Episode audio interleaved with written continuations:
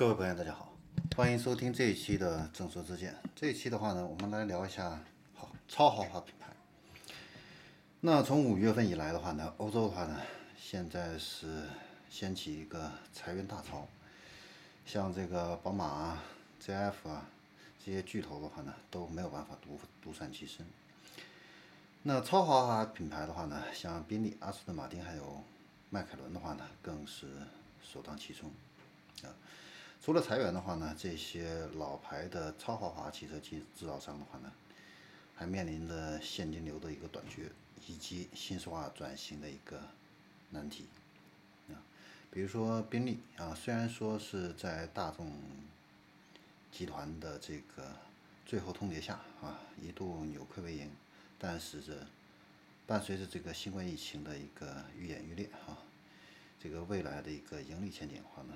也被。蒙上了一层新的阴影。那在六月初的话呢，阿斯顿马丁这边啊是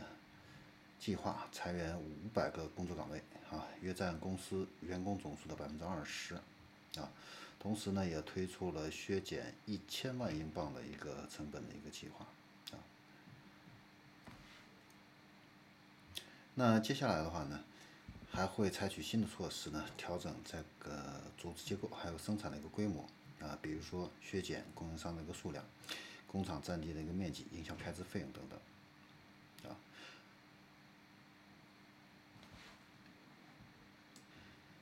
那阿斯顿马丁的这个困局的话呢，从二零一八年的十月份上市以来的话呢，它的股价呢就不断的在下跌。而且的话呢，一直在艰难的应付这个现金流，还有这个经销商库存积压的这方面的一个问题。那在两个月以前啊，那加拿大的这个亿万富翁啊，劳伦斯·斯特啊，向这个公司注资了五点三六亿英镑啊，来拯救这个阿斯顿马丁的这样的一个负债。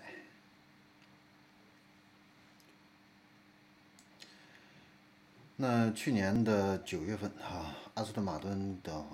当时的话呢，就是以百分之十二的这样的一个利率，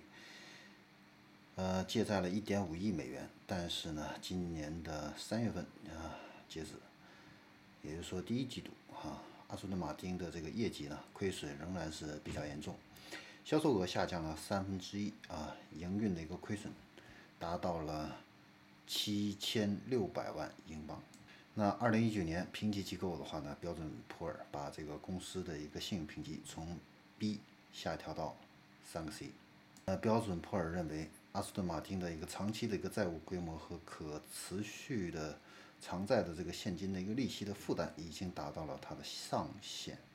那组织架构这方面的话呢，阿斯顿马丁也做出了这样的一个调整。呃，由梅赛德斯奔驰 AMG 的一个总裁啊，莫尔斯啊接替。这个将在今年的八月份啊接替这个安迪·帕尔默出任这个阿斯顿马丁的首席执行官。那宾利这方面的话呢，在英国啊，现在是要求员工自愿啊裁员一千人啊，这个的话呢，在员工总数的四分之一。那现在宾利位于英国的这个克鲁工厂的话呢，现在恢复了生产，但是。这个员工的这个只有正常时期的一半左右啊，然后产能的话呢，也只恢复了百分之五十，有四分之一的员工被迫休假，还有四分之一的员工呢是在家工作。那公司预测的话呢，呃，二零二零年的产销的收入哈，预计会减少百分之二十五到三十，而且面临这样的一个现状的话呢，增加了这个电气化转型的这样的一个难度。呃，目前的话呢，电动车的一个规划呢被延后到了二零二六年啊。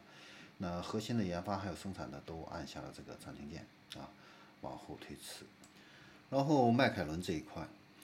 在五月底的话呢，计划裁员一千两百人，占员工总数的百分之二十五。这个裁员的话呢，还涉及到一级方程式车队 F1 的相关的一个员工。那现在迈凯伦的这个赛车活动的话呢被取消。为了渡过难关的话呢，呃，迈凯伦计划把总部还有旗下的部分的经典的赛车作为抵押，来筹集大约两点七五亿英镑的资金，解决目前的一个现金流的一个问题。那隔壁的超豪华品牌法拉利的话呢，最近呢也是缺钱。六月初的话呢，这个通过发行债券募集六点五亿欧元啊，然后用于补充现金流。那从去年开始的话呢，那个阿斯顿马丁的话呢，就被传出跟潜在的这个投资者进行谈判，并且进一步评估这样的一个融资的一个需求。呃，甚至中国的吉利汽车的话呢，也被爆出啊，对阿斯顿马丁。启动了尽职调查，有可能会成为阿斯顿马丁的一个潜在买家。那目前的话呢，欧美的一个测试有复苏的一个迹象，但是这个整个的一个公司的一个汽呃超豪华品牌的呢，现在的这样的一个恢复的一个速度来看的话呢，嗯，全球的一个市场的话呢，预计是在二零二一年底和二零二二年的时候啊。才能够实现一个全面的一个复苏。